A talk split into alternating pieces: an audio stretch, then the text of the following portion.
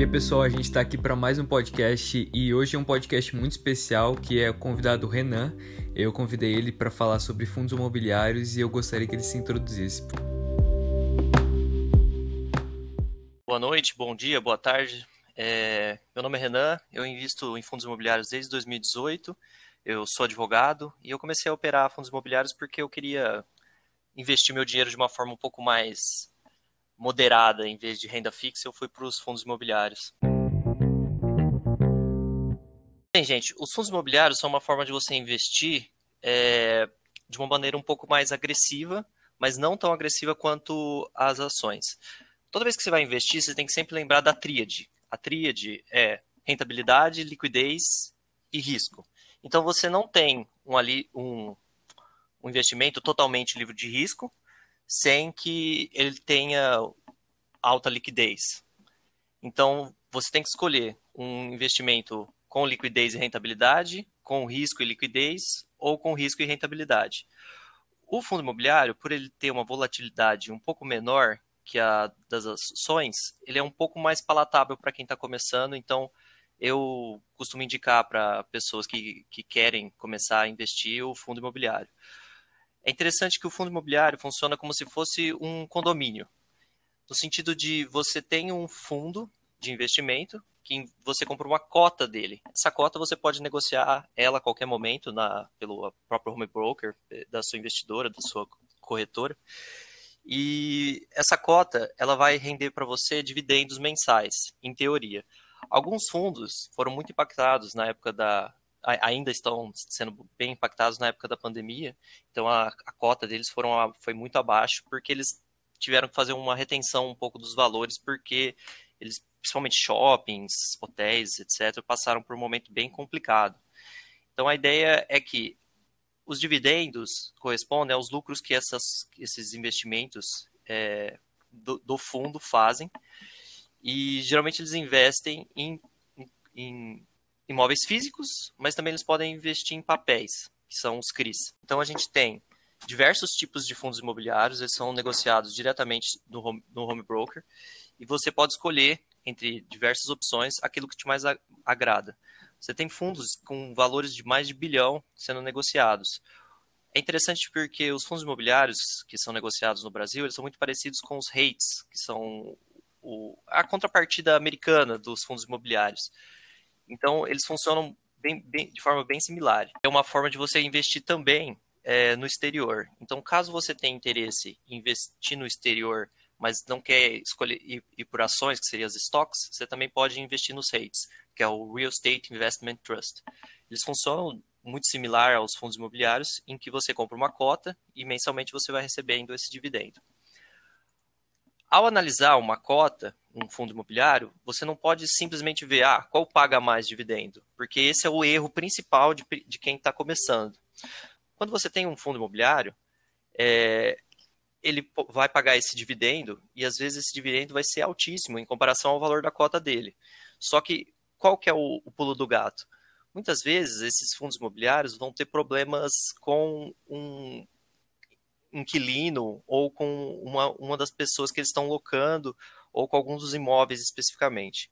Então, uma das primeiras coisas que você tem que entender no fundo imobiliário é como você vai ser sócio daquele shopping, daquela universidade, até cemitério tem a possibilidade de ter fundo imobiliário. E como você tem esse, esse pedaço ideal, vamos dizer que é tipo um centímetro quadrado daquele shopping é seu.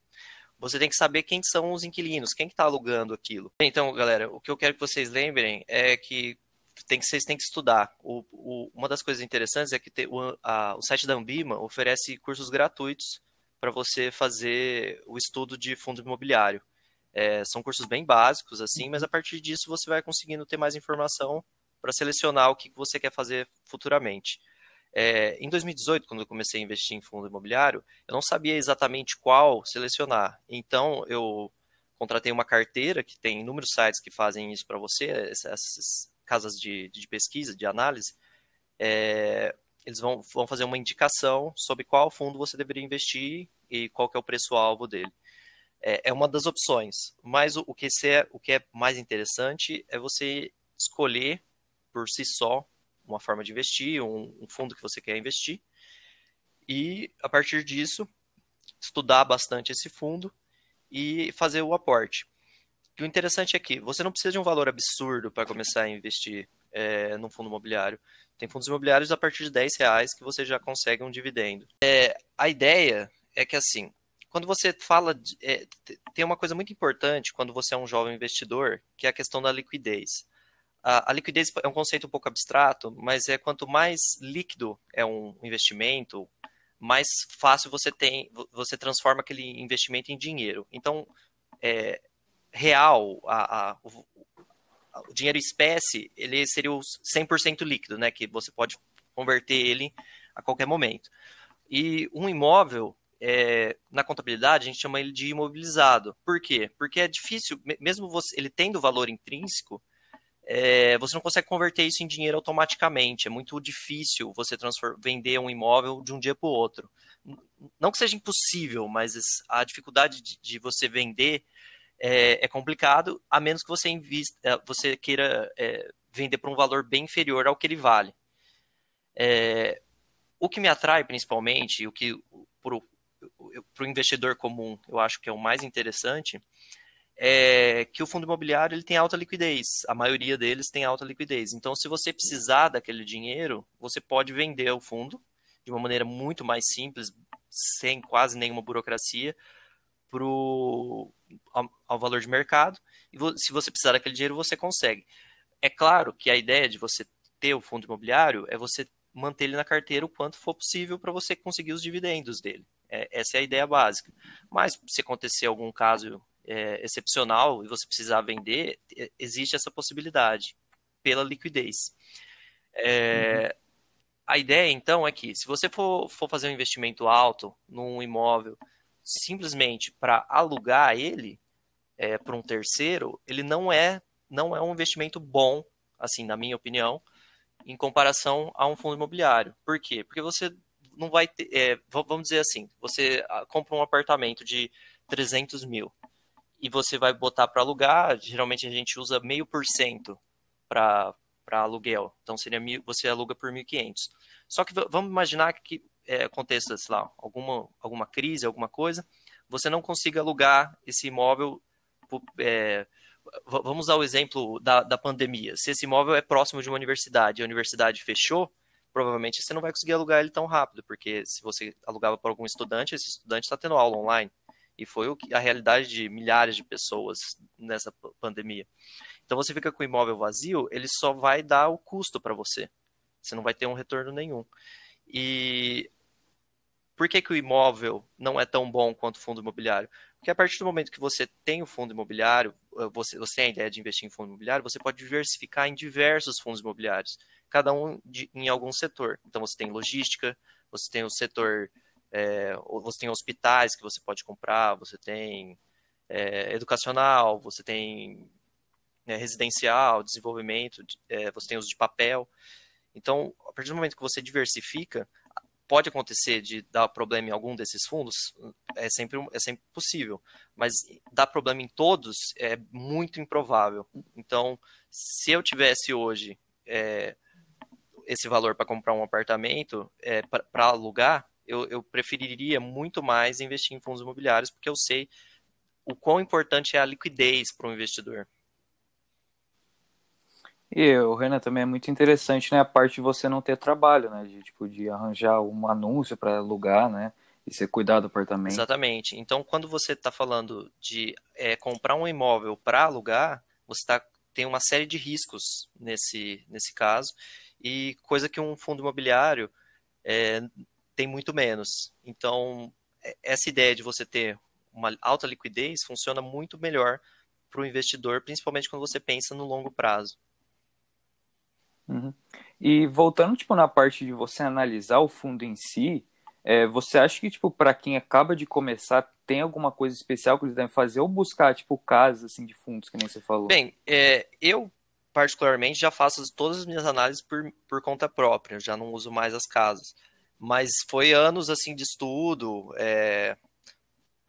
Eu, eu, acho muito importante para quem está começando essa parte do estudo. Você, você não vai colocar o seu dinheiro em qualquer coisa, então você tem que estudar o que está por trás de cada uma da, da, das escolhas possíveis. É... a ideia é que você tem indicadores. Indica a análise fundamentalista ela é aplicada no, nos fundos imobiliários também. Então, através desses indicadores, você consegue. É, a, a melhor forma de você analisar o futuro, ainda para mim, é o passado. Então, você estudando o passado desse fundo, como é a gestora, se ela tem confi confiabilidade, se a governança dessa, dessa gestora é boa, porque você não vai colocar seu dinheiro em uma, uma é, gestora que não é confiável. Por quê? Porque a partir do momento que, que acontece algum escândalo, alguma coisa, o valor da, da cota pode ir a, muito abaixo. Então, existem gestoras extremamente confiáveis no, no mercado, porque ela, elas precisam ter essa imagem, é, precisam prezar por essa ima imagem. Então, quando você está analisando o fundo, não basta simplesmente você ver, ah, é, esse fundo paga bons dividendos, porque isso, é, isso seria a última das coisas que você vai ver no final. Você vai ter que ver se esse fundo é correto com as práticas que ele atua, quanto que é a taxa que ele vai te cobrar, porque todo fundo cobra uma taxa.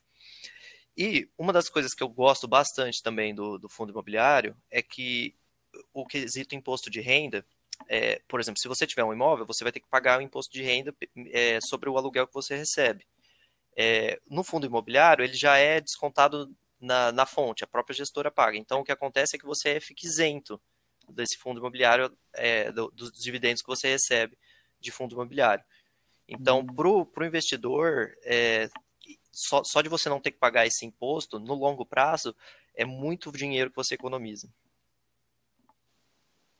E, Renan, você está sempre balanceando sua carteira ou você só faz os aportes? Eu, eu não invisto todos os meses. Por quê? Porque eu gosto de ter um dinheiro em caixa, sabe? Porque quando eu vejo uma oportunidade, eu, eu faço os aportes é, de uma forma mais estratégica, sabe? Então não é só porque, tipo, ah, deu o primeiro dia útil do mês, eu vou lá investir. Não, porque é, obviamente que sempre vai ter alguma oportunidade no mercado, mas não é só porque tal fundo abriu uma oportunidade que eu vou investir naquele fundo se eu não gostar daquele fundo, entendeu? É, às vezes é melhor você ter, deixar o dinheiro, sei lá, cinco meses na carteira, é, pode, pode ser numa, numa renda fixa, alguma coisa que seja, seja liquidez imediata, e aportar em, em, momentos que você, você julga interessantes. Porque, ó, tal fundo abriu, é, por algum motivo ele baixou um pouco, mas a estrutura, a análise dele não mudou em nada, os valores deles estão iguais, mas por algum ruído de mercado, alguma coisa, ele, ele deu uma queda. Aí seria um bom momento de você aportar. Então, é, essa ideia assim, ah, preciso aportar todos os meses com os dividendos, não necessariamente, eu, eu vou por um outro caminho. Eu acho que você tem que esperar alguns momentos de, de mais clareza do mercado para fazer os aportes. Uhum. E, eu, Renan, não sei se você viu, mas é, recentemente teve vários fundos assim que foram é, lançados, até em específico tem um que chama Kiso 11, que é da Suno, que ele é praticamente tipo assim, você tem um ETF de fundos imobiliários, então para o pequeno uhum. investidor, você acha que seria mais aconselhável ele começar pelo um, um portfólio já diversificado, que nem eu citei, ou ele ir atrás de procurar as próprias informações? Bem, num primeiro momento, eu acredito que seja interessante esse, essa ideia de quase um ETF de fundos, ou também tem a possibilidade do fundo de uhum. fundos, que esse fundo de fundos ele compra cotas de outros fundos e recebe. Por que, que eu não invisto, eu, Renan, não invisto em fundos de fundos ou nesses ETFs? Porque você, teoricamente, paga a taxa duas vezes. Você vai pagar a taxa que essa primeira é, gestora paga, é, cobra do fundo que foi selecionado e também você vai pagar o fundo, ou a, a taxa da, da, da gestora que comprou o fundo para você, nesse fundo de fundo. É, é normal que alguns fundos que você compre tenha pelo menos, sei lá, uns 5, 10% é, do caixa dela, ela vai lá e compra outros cotas de outros fundos. Isso, isso é até que é, é normal. Mas especificamente fundos de fundos ou esse ETF de fundos, eu não invisto para evitar ter que pagar essa taxa duas uhum. vezes, entende?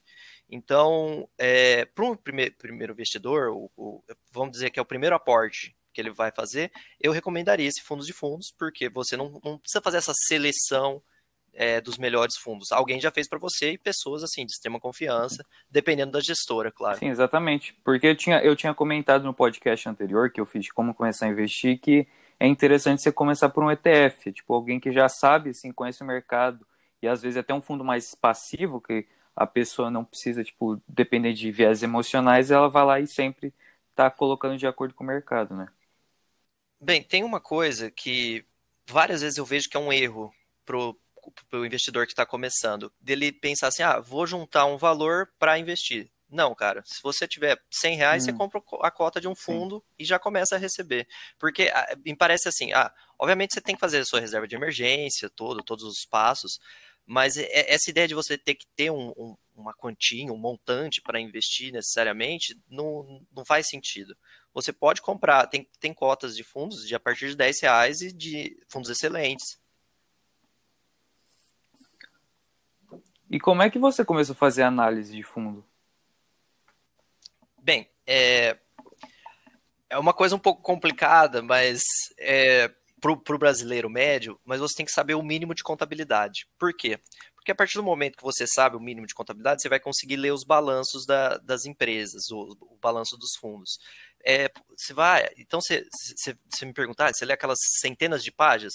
Não necessariamente. Às vezes alguns fundos eu já sei mais ou menos como funciona, então não preciso ver aqueles relatórios mensais. Mas pelo menos uma vez é, por semestre eu acompanho cada um dos meus fundos. Por quê? Porque se mudou alguma coisa na gestora, se deu algum problema, eu já tenho que fazer é, outras estratégias. Então, uma coisa que, que vou dizer que, que é o mais importante é a informação. Informação vale mais do que o, o dinheiro propriamente dito. Porque se eu sei que aquele fundo está tudo certo, ele está é, administrando bem os imóveis, ele está tendo uma posição é, ativa perante a gestão, eu sei que ele, que ele vai caminhar para um, um, um valor melhor, ou seja, as, a, as cotas vão valorizando, e eu sei que é, compensa eu manter aquele aporte. Agora, se, eu, se, por exemplo, tem fundos que não são transparentes, eles não divulgam as informações de uma maneira tão, tão palpável, sabe? É, às, às, vezes eles é, divulgam infor, informações um pouco manipuladas, então eu, eu já, já me afasto desses fundos. Porque se você pensar assim, ah, é, essas cotas estão descontadas, então eu vou, vou, vou investir. Não. É, o principal, eu vejo, como investidor de fundos imobiliários, é você ver a gestão, você ver a governança daque, daquela, daquela administradora. Por quê? Porque ela vai, isso vai te evitar ter prejuízo futuro, sabe? E quantos anos você acha que você precisa manter um fundo imobiliário até você tipo, precisar meio que tipo, analisar ele de novo? Por exemplo, você analisou, achou que ele é um fundo bom e você comprou. Mas você, você sempre precisa estar se atualizando ou você acha que você pode manter ele por um bom tempo tranquilo? Bem, é, aí varia muito do investidor para investidor, mas eu gosto de pelo menos a cada semestre dar uma olhada, hum. assim, mas é, um, uma das coisas que eu, que eu gosto do, dos fundos imobiliários e, e, dos investimentos como um todo é a parte de diversificação. E por que, que diversificação é tão importante? Porque, vamos dizer assim, ah, eu fiz toda a análise, eu fiz tudo certinho, bonitinho, e mesmo assim aquele fundo deu, deu problema, a cota abaixou muito de valor, então, a partir do momento que você diversifica, aquela cota daquele fundo é, é, é um, é um, valor tão insignificante no, no, no, montante geral da sua carteira que ela não vai importar tanto, sabe? Então, é, não é só porque eu, aquele fundo que eu fiz a análise é o melhor de todos que eu vou investir todo o meu dinheiro nele, entende? Sim, sim. E eu, Renan, é, agora que você já falou bastante sobre essa parte tipo, de como você começa a investir no fundo imobiliário, para quem está querendo saber mais informação, você tem algum lugar, assim, tipo algum curso ou qualquer coisa do tipo assim? Perfeito. Bem, no YouTube você tem diversos canais. Eu não vou falar um específico, mas se você colocar fundos imobiliários no, no YouTube, vai aparecer diversos canais, assim, é, de professores bem respeitados, assim, e também vai, vai aparecer coisas, assim, um pouco duvidosas. Então você tem que fazer essa, essa parte de seleção. Mas se você quiser uma coisa um pouco mais formal, o que eu sempre indico é o site da Ambima. A Ambima oferece cursos gratuitos e também cursos pagos, mas é, esses cursos são perfeitos para um investidor que está começando, porque ele vai falar tudo bonitinho, assim, é tudo mastigadinho, pelo menos o início, e a partir disso você vai começar a fazer as análises. Outra coisa que eu, que eu indico bastante, que eu fortemente, para quem não quer ter esse. É, como é que eu vou dizer, esse trabalho de despender horas estudando e, e mesmo assim quer investir, eu não sei se eu posso falar o nome de algumas aqui, mas é, pode assinar algumas que, que vale a pena. É, se quiser, você pode citar. Acho que aqui a gente é bem é, claro assim com as coisas, então não tem problema. Bem, eu, eu gosto bastante da Suno e da Nord. E também eu, eu não gosto de algumas é, que, eu, que eu diria, eu diria para as pessoas evitarem, que, por exemplo, é empíricos. Uhum. Ah, sim. Ah, eu, eu acho que ficou bem claro assim para quem começar a investir essa parte de fundos e para finalizar, o, qual que é a sua mensagem assim para quem tipo é jovem, não entende muito do mercado e gostaria de entender?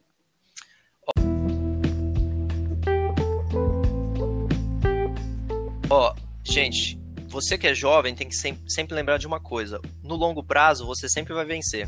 Por quê? Porque a mágica dos juros compostos é essa. Se você tiver paciência para estudar, fazer bons aportes, fazer é, selecionar bons fundos, boas ações, no longo prazo você vai ter, você vai ter uma valorização constante do seu patrimônio. Então foi isso. Muito obrigado, Renan, pela sua participação. E é isso. Falou. Falou.